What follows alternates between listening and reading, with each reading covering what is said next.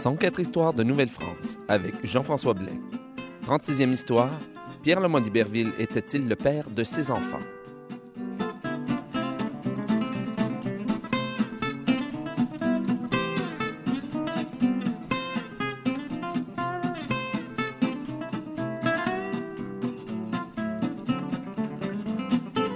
Alors bonjour à toutes et à tous et bienvenue à cette 36e histoire de Nouvelle-France. Bon, pour cette émission, je me suis dit qu'on pourrait peut-être mettre de côté des sujets un peu graves, surtout après celui de la semaine dernière, ben, pas de la semaine dernière, mais d'il y a quelques semaines qui touchait euh, les scandales de corruption en Nouvelle-France. Et je me suis dit, ben, pourquoi pas faire un peu ça donner dans les potins, des potins historiques. Pourquoi pas? Alors aujourd'hui, j'ai intitulé l'épisode Pierre Lemont d'Iberville était-il le père de ses enfants? Bon, je l'ai intitulé comme ça un peu pour provoquer, bien sûr. Mais en fait, euh, je vais explorer deux grandes questions, ben deux grandes questions, deux questions par rapport euh, aux enfants de Pierre Lemoine d'Iberville. Alors, tout d'abord, combien d'enfants a-t-il eu? Et ensuite, je vais m'attaquer à la grande question, est-il le père de, non pas de ses enfants, de tous ses enfants, mais de deux en particulier? Bon, bien entendu, cette histoire a absolument aucune incidence sur la suite de l'histoire de la Nouvelle-France, mais j'ai toujours trouvé intéressant que les historiens s'entendaient pas sur la question du nombre des enfants de, Pierre Lemoine d'Iberville. Alors, euh, généralement, c'est une question qui est relativement facile à répondre. On regarde les registres et puis on regarde un couple qui est marié, on regarde les registres, et ce qui est enregistré. Et à un moment donné, d'une manière ou d'une autre, euh, il en est question dans, les, euh, dans, les archives. Mais dans ce cas-ci, c'est un petit peu plus complexe. Et vous allez voir pourquoi. parce qu'il y a certaines personnes qui disent qu'il y a eu cinq enfants, d'autres personnes six. Enfin, on va voir tout à l'heure. mais donc, en faisant aussi un peu de recherche là-dessus, essayer de savoir, donc, il avait-il cinq ou six enfants, parce qu'il y avait un petit détail qui clochait, je me suis rendu compte qu'on pouvait aussi se demander, était-il le père de certains d'entre eux? Et c'est ce qu'on va voir aujourd'hui.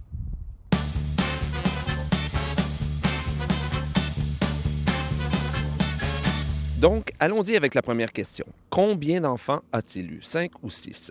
Bon, tout d'abord, j'aimerais spécifier que, bien que je plonge dans les potins, je parle ici des enfants nés de son mariage, donc des, enfants légitimes, euh, avec euh, son mariage avec Marie-Thérèse Paulet de la Combe Pocatière, qu'il a épousée en 1693 et qui lui a survécu, qui s'est remarié un an après, euh, après la mort de D'Iberville. Donc, je parle des enfants qu'il aurait en principe eu avec cette femme. Euh, donc, certains historiens disent qu'il en a eu cinq, et pourtant, il en a eu bel et bien six.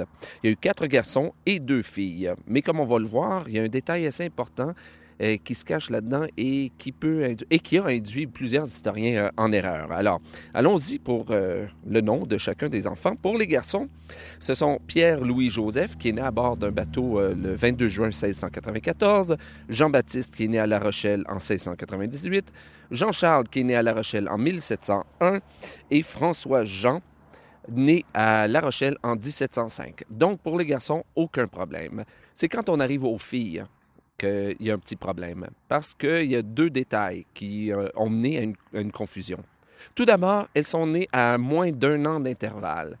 Euh, pour la première, certains historiens parlent, disent qu'elle est née à la fin de 1699, d'autres disent qu'elle est née au début de 1700. Et, bon, il faut qu'elle soit née au tout début de 1700 parce que le 21 novembre suivant, donc toujours de l'année 1700, une seconde fille naît. Euh, et ça, c'est le premier détail. Les deux filles sont nées, disons, la, même année. Et toutes deux portent le même prénom. Oui, vous avez bel et bien entendu. Les deux filles, disons, admettons que la première soit née au mois de janvier 1700, eh bien, toutes deux qui sont nées la même année, en 1700, portent aussi le même prénom, Marie-Thérèse. Et si vous étiez bien à l'écoute, vous aurez remarqué aussi que Marie-Thérèse, c'est aussi le prénom de la mère. Alors, donc, on peut comprendre la, confusion. Deux Marie-Thérèse nées la même année, de la même mère, c'est quand même... Bon, je ne peux pas vous expliquer pourquoi à cette époque on donnait le même prénom à deux enfants. S'il y a quelqu'un qui le sait pourquoi on le donnait, j'aimerais bien le savoir. Écrivez-moi, je, vous, euh, euh, je vous en prie. Mais je sais que la pratique était toutefois courante. Ce qui est difficile pour nous, c'est bien entendu de distinguer les deux vu la proximité de, leur naissance. Et c'est ce qui a fait dire à plusieurs historiens que c'était une seule et même personne. Et pourtant, elles sont bel et bien deux Marie-Thérèse parce qu'on voit leurs noms dans divers documents sous les noms pour l'une de Marie-Thérèse d'Iberville et pour l'autre de Marie-Thérèse Lemoine d'Iberville. Et c'est donc comme ça qu'on on les distinguait, c'est-à-dire non pas par leur prénom, mais par leur nom de famille.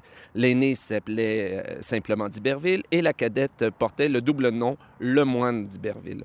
Euh, soit dit en passant, euh, ça là-dessus, je n'ai pas retrouvé d'indication pour ces deux filles-là, mais souvent, je sais que dans les, dans les familles, quand on donnait le même prénom à deux enfants, on leur donnait aussi un surnom, un autre prénom, et c'est ce, cet autre prénom qu'on utilisait euh, pour les, les, distinguer. Mais dans le cas de, de Marie-Thérèse d'Iberville, je n'ai pas trouvé les, les surnoms en question.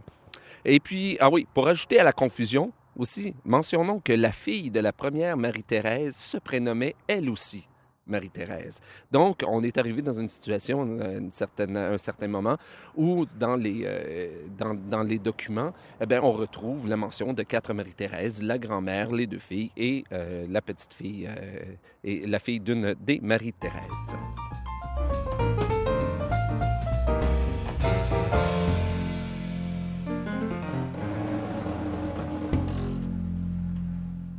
Et maintenant, est-ce qu'il père des enfants? Ah, je sais qu'il y a des gens qui se demandent la question puis qui ont hâte que je réponde. Hein. Euh, encore une fois, c'est sur les filles qu'on va se tourner. Alors, j'ai pas fait de recherche trop trop sur, euh, les garçons, mais sur les filles, il y a des détails qui sont assez euh, intéressants puis qui vont sauter aux yeux assez rapidement. La première Marie-Thérèse est donc née à la fin de 1699 ou au début 1700. Le problème, c'est que Pierre Lemoyne d'Iberville était absent. Elles sont nées à La Rochelle. Hein? Donc, on se dit, sont nées en France. Donc, il faut, il faut bien le dire. Mais euh, d'Iberville était absent entre octobre 1698 et la fin juin 1699. Alors, en imaginant que Marie-Thérèse soit née en janvier 1700, ça laisserait seulement sept mois, euh, sept mois à Marie-Thérèse pour avoir porté son enfant. Ce qui est quand même un petit peu court compte tenu des moyens de l'époque. Quant à la seconde Marie-Thérèse, Bien, elle est née le 21 novembre 1700. Encore là, la question se pose parce que Pierre Lamont d'Iberville, euh, qui était parti en Louisiane depuis plusieurs mois, est revenu à La Rochelle juste à la fin août 1700. Ce qui laisse, dans ce cas-ci, trois mois seulement pour pouvoir se développer. C'est encore un peu court. D'autant plus que d'Iberville était parti pour le Mississippi le 17 octobre 1699. Ça veut dire que d'une manière ou d'une autre, il n'était même pas présent pour la, naissance de la première, euh, de, la première Marie-Thérèse. Alors, euh, écoutez, s'il est là pour, euh, enfin, pour, l'autre, pour Marie-Thérèse, c'est quand même, avec les moyens de l'époque, on ne peut pas prendre l'avion puis aller passer simplement une fin de semaine à La Rochelle alors qu'on est, qu'on est au, au Mississippi. Là. Alors donc, ça nous laisse deux conclusions possibles seulement. Ou bien la première Marie-Thérèse est née avant la mi-octobre 1699 et que Marie-Thérèse mère soit tombée enceinte très rapidement de la, deuxième et qu'elle l'ait portée 13 mois. Ou encore, Pierre Lemoyne d'Iberville, bien qu'il bien qu'il les ait reconnues comme légitimes, ces deux filles, ben elles ne sont pas réellement à lui. Alors c'est de deux choses l'une. Vous choisirez laquelle. Hein? Bien, moi, je trouve c'est la deuxième, bien entendu, la deuxième conclusion qui est la plus logique. Mais ce que je trouve le plus comique dans cette histoire, c'est en fait l'attitude des historiens devant l'éventualité que notre plus grand héros euh, canadien ait été trompé par sa femme. D'ailleurs, si vous allez voir sur le dictionnaire biographique euh, c'est ça, Dictionnaire biographique du Canada en ligne.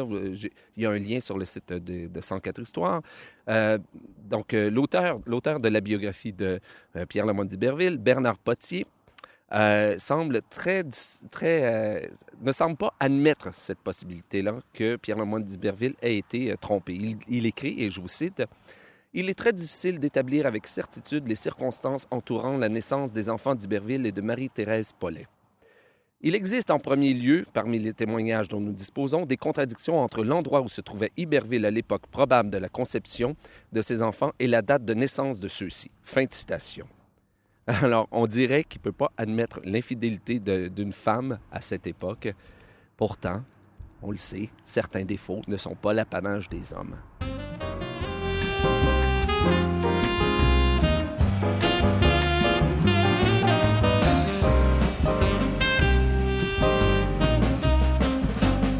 Et là, j'entends déjà certaines et certains d'entre vous qui vous dites que euh, d'Iberville, en fait, il n'y a pas eu six enfants, il y en a eu sept, et que j'ai oublié euh, de parler euh, de la picotée. Euh, donc, vous avez raison, mais je ne l'ai pas oublié. C'est pour ça que j'ai mentionné au début d'émission que je m'attardais aux enfants nés en principe de l'union avec Marie-Thérèse Paulet. Alors, l'épisode de la picotée, pour les gens qui ne sont pas au courant, ça s'est déroulé en 1686, alors que Pierre Lamont d'Iberville avait 25 ans. Et à cette, cette année-là, il y a les tuteurs d'une jeune fille qui s'appelait Jeanne Geneviève Picoté de Bélestre, ont intenté une poursuite contre Pierre Lemoyne d'Iberville euh, et il l'accusait d'avoir séduit la jeune fille, d'avoir séduit Jeanne Geneviève et d'avoir promis de l'épouser et d'être le père de l'enfant qu'elle portait. Alors, ça, a pris deux ans, euh, le procès, en tout cas, a duré, euh, deux ans. Ça serait une nouvelle histoire à raconter d'ailleurs. Ça, j'y reviendrai peut-être dans une autre, dans une autre émission. Mais euh, disons qu'en 1688, la Cour a tranché et on a déclaré Pierre Lemoyne d'Iberville coupable et on l'a condamné à assurer la subsistance de la jeune fille qui était née. Alors, donc, l'enfant, c'était une, jeune, une petite fille. Donc, on, on l'a condamné à assurer la subsistance de cette jeune fille jusqu'à l'âge de 14 ans.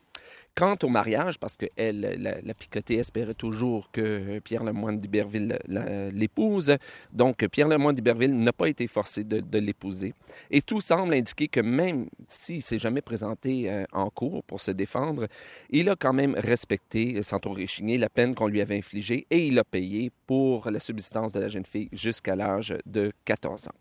Donc, si on compte cet enfant illégitime, et pour répondre à la grande question combien d'enfants euh, il a eu, on peut affirmer que Pierre, Lemoyne d'Iberville a bel et bien eu sept enfants. Et c'est ce qui met fin à cette 36e histoire de Nouvelle-France. Si vous avez des commentaires sur l'émission, je vous invite à m'écrire à info.104histoire.com. Je vous invite également à vous rendre sur la page Facebook de l'émission. Ici Jean-François Blais et à bientôt pour une nouvelle histoire de Nouvelle-France.